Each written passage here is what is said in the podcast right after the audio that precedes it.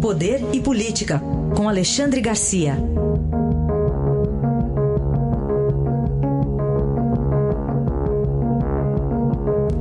Alexandre, bom dia. Bom dia, Raíssen. Queria que você nos contasse aí do primeiro dia útil em Brasília, Brasília em recesso. Sei que chuva teve, a chuva não entrou em recesso não, né? não, a chuva não entrou em recesso, mas o Poder Legislativo deserto, né? tá todo mundo em férias, o Poder Judiciário o mesmo, né? fica sempre um plantão para habeas corpus de emergência, de vez em quando aparece, né? um, um ex-governador da Paraíba, por exemplo, né? e no Poder Executivo pouquíssimos trabalhando. Né? Inclusive o presidente aproveitou o dia para visitar a mulher dele que fez um procedimento estético, como se diz. Ela já tinha feito uma cirurgia é, para corrigir um desvio de septo, né? provavelmente foi uma complementação ali estética é, no nariz, como se a gente notasse alguma coisa de necessidade, né? pelo jeito não precisava. Mas é, do Poder Executivo, quem mais vai trabalhar aí nesse, nessa passagem de ano é o presidente do Banco Central. Ele, ele tirou só dois dias, três dias para para passar em casa, mas de resto está lá. Os outros tiraram dez dias de folga e tal, e a gente fica se perguntando, né, uh, num momento desses, para que servem os três poderes? Né? O poder legislativo, teoricamente, deveria fiscalizar o governo e, e fazer leis. Né? Agora, não pode fazer lei demais, senão atrapalha o próprio país. O poder judiciário, da mesma forma, né? tem que aplicar as leis não pode fazer leis e às vezes faz leis e atrapalha o país. E às vezes toma decisões que contrariam o, senso comum, a opinião pública, né? e o judiciário, teoricamente, tem que ficar acima disso para seguir estritamente as leis.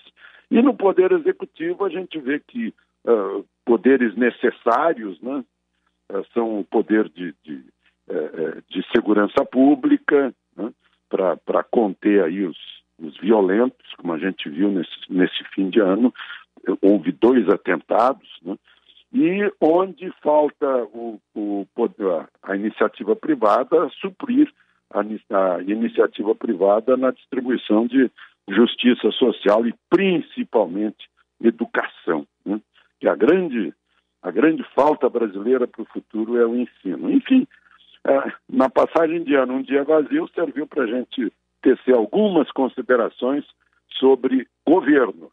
Governo é são os três poderes reunidos, né? não é só o poder executivo, não. Enfim, daqui a pouco, semana que vem, as coisas já começam a voltar uh, ao normal.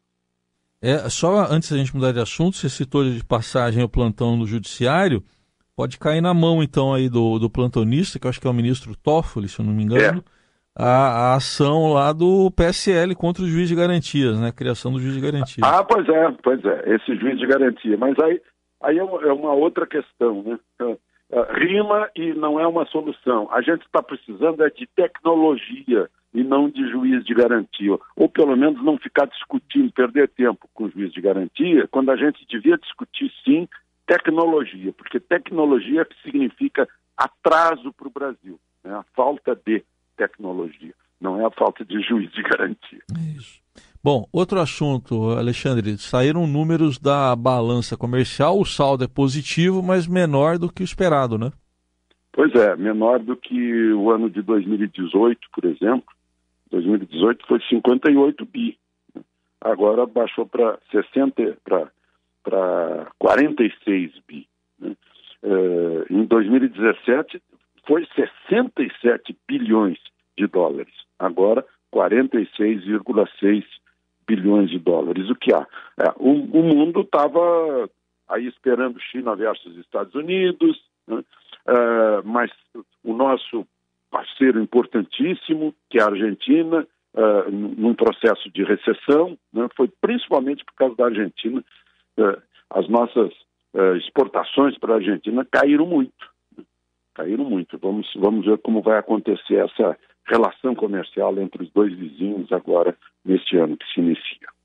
Muito bem. E, Alexandre, é, você de vez em quando traz aqui oportunidades perdidas pelo Brasil. Você vai trazer mais uma para a série? Pois é, a principal é a que eu já falei, que é a tecnologia. Né? Vejam só, eu lembro dos anos 80, quando o, o final dos anos uh, do governo militar uh, fez uma, uh, uma reserva de mercado de informática, no momento em que a informática explodia no mundo. Né? Nós fizemos uma reserva para ver se a gente criava aqui dentro um vale de silício. E foi um fiasco.